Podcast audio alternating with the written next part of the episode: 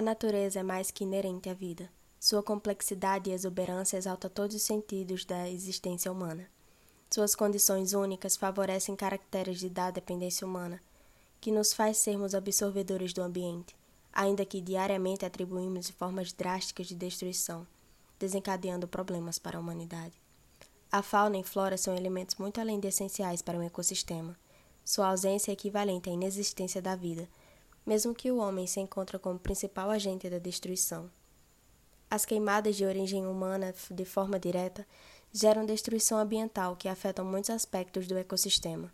Patu, cidade localizada no interior do estado do Rio Grande do Norte, na região nordeste do país, município rico em diversidades naturais, em que sua serra se encontra como maior tesouro ambiental pertencente à população.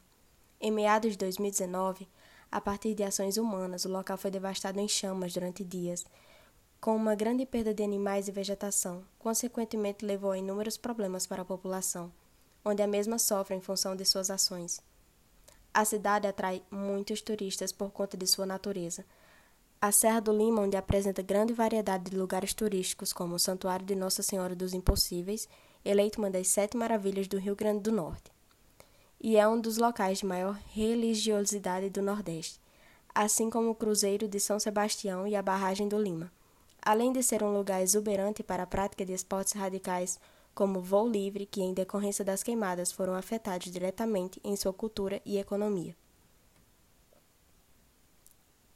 A vegetação do local também foi afetada diretamente, ocasionando perdas drásticas na fauna local assim como a flora, que foi afetada diretamente pela morte de muitas espécies, como macacos, cobras, pássaros, que acabaram perdendo a vida e seu habitat, levando ao risco de sua extinção.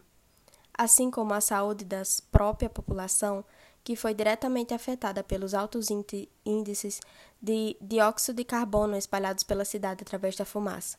A conscientização da humanidade e o conceito de meio ambiente precisam ser justamente restaurados aprendendo a conviver em paralelo com a natureza, buscando a vida e não a destruição. A natureza é um primórdio natural cedido ao homem. É inerente a todas as espécies viventes no planeta. Contudo, o homem utiliza de forma condicional a sua necessidade, seja de alterar ou seja de proteger, levando ela a prejuízos que devem ser revertidos com cuidados necessários para a sobrevivência humana.